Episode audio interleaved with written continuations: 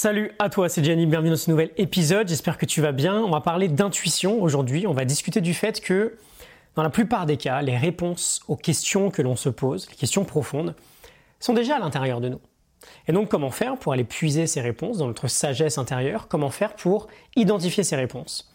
Comment développer finalement notre propre intuition ou cette faculté à prendre la bonne décision? Cette idée qu'on a déjà tous une grande sagesse à l'intérieur, j'aime bien l'illustrer par euh, ce que nous dit Tal Ben-Shahar, un professeur de psychologie positive assez exceptionnel, on a déjà beaucoup parlé euh, sur cette chaîne. Il va simplement remarquer qu'il y a beaucoup de personnes qui, euh, après avoir frôlé la mort ou après avoir subi un traumatisme très important dans leur vie, vont avoir des prises de conscience assez dingues. C'est très fréquent que ces gens-là aient ce sentiment en fait d'avoir un peu une deuxième vie quand on a frôlé la mort, une vie un peu bonus. Et dans cette vie bonus, il n'y a plus de place pour le superficiel tu es passé tout près de la mort, il y a de grandes chances que tu t'autorises vraiment à vivre finalement. que tu te lances vraiment dans ce que tu veux faire, que tu passes à l'action en fait. que tu n'attendes plus euh, l'autorisation de personne, tu vis vraiment ta vie à 100% parce que tu as déjà failli la perdre. en as qui vont déménager, en as qui vont se lancer dans un nouveau job, en as qui vont partir faire un tour du monde, bref. Ils se mettent presque d'un jour à l'autre à vivre vraiment leur vie. Et ces gens-là, ils ont peut-être frôlé la mort, ils ont peut-être subi un certain traumatisme très important, mais ils n'ont pas passé dix ans avec un philosophe ou avec un sage dans les montagnes de l'Himalaya à essayer de trouver vraiment ce qu'ils voulaient faire. Au fond, ils le savaient déjà à l'intérieur. Et c'est souvent la même chose dans n'importe quelle situation de notre vie. On va presque toujours, par, euh, par automatisme peut-être, chercher une réponse à l'extérieur, mais très souvent cette réponse-là, on l'a déjà à l'intérieur de nous. La question, c'est pas est-ce que j'ai la réponse? La question, c'est est-ce que j'ai suffisamment de courage pour me faire confiance? Il est là le vrai sujet en fait. Est-ce que j'ai suffisamment de courage pour suivre ma propre intuition? Pour aller puiser dans la sagesse qui est déjà en moi, notamment dans les moments clés, dans les moments où on sent vraiment qu'on pourrait changer quelque chose. Typiquement, je savais dès le début finalement de mon expérience salariale, il y a 4-5 ans, dans le, consulting, que ça ne fonctionnerait pas. Je savais dès le début que j'étais pas bien, qu'il fallait peut-être que je fasse autre chose. Mais il m'a fallu, voilà, 4 années avant de franchir le pas. Alors ça va, on va me dire bien sûr, 4 ans c'est relativement court, certains vont attendre 20, 30 ans, alors oui, ok, bien sûr, 4 ans ça va, mais 4 ans quand même quoi.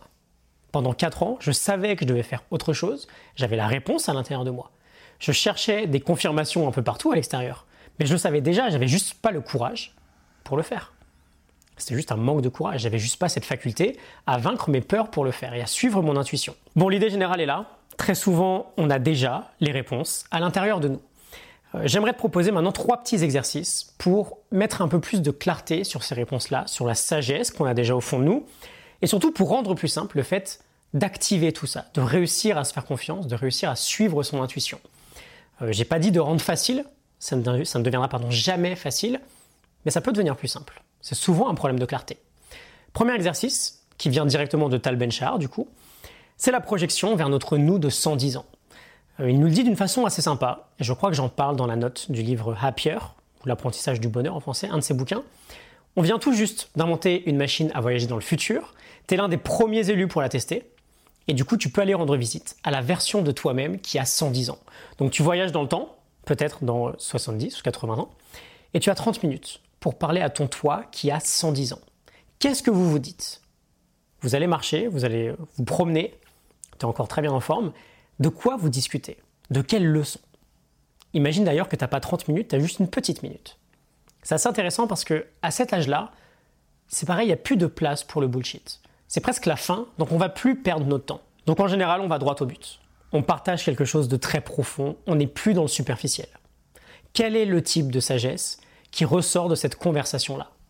C'est le premier euh, petit exercice. On veut travailler là-dessus, c'est assez compliqué. On veut prendre le temps de méditer là-dessus, d'établir une connexion forte entre notre nous actuel et notre nous de 110 ans. Qu'est-ce que tu te dis à toi-même? Deuxième exercice, si on est dans une situation où ça paraît assez compliqué de savoir quoi faire, on peut essayer de s'éloigner un peu de soi-même, de sortir un peu de soi-même et de voir qu'est-ce qu'on conseillerait de faire à une personne qui nous est très proche. On a souvent des bons conseils pour les autres, et c'est plus simple de les extraire de nous-mêmes parce qu'il y a juste le conseil à donner. Il n'y a pas forcément à l'appliquer. Ça ne dépend pas de nous-mêmes de le suivre ou non. Donc il n'y a pas cette peur euh, et cette notion de courage qui entre en jeu. C'est un bon moyen, le fait de se demander qu'est-ce qu'on conseillerait à l'autre, de se rendre compte déjà que la sagesse est déjà là. Imagine par exemple dans 30 ans, c'est ton fils ou c'est ta fille qui a exactement la même situation que toi aujourd'hui, qui rencontre exactement le même problème. Qu'est-ce que tu lui conseilles? Qu'est-ce que tu conseilles à ton fils ou à ta fille? Essaye de bosser là-dessus aussi en donnant virtuellement un conseil. Tu te rends compte que bah, finalement, ok, tu as juste à suivre ce conseil-là que tu donnerais aux autres. Et enfin, dernier petit exercice, on a toujours tendance, lorsqu'on a une décision à prendre, à se rendre les choses encore plus compliquées qu'elles le sont et à vouloir penser que quoi qu'il arrive, ça ne peut pas être simple, c'est forcément difficile. Et évidemment, ça crée un blocage immédiat qui, bah, effectivement, va rendre la chose encore plus difficile que prévu. Euh, Alan Cohen, dans Enough Already, nous demande si on ne serait pas des addicts à la difficulté. On veut toujours rendre les choses plus difficiles qu'elles le sont.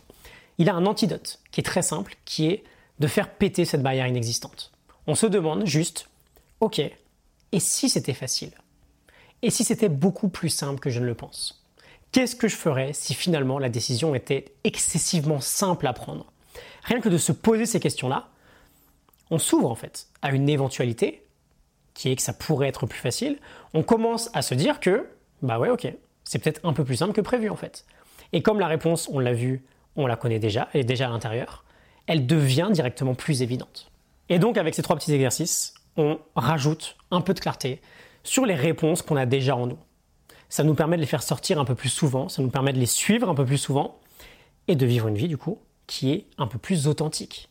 Parce qu'on devient vraiment l'acteur de nos décisions. On va plus chercher des réponses à droite à gauche. Ok, donc trois exercices. Ton toi de 110 ans.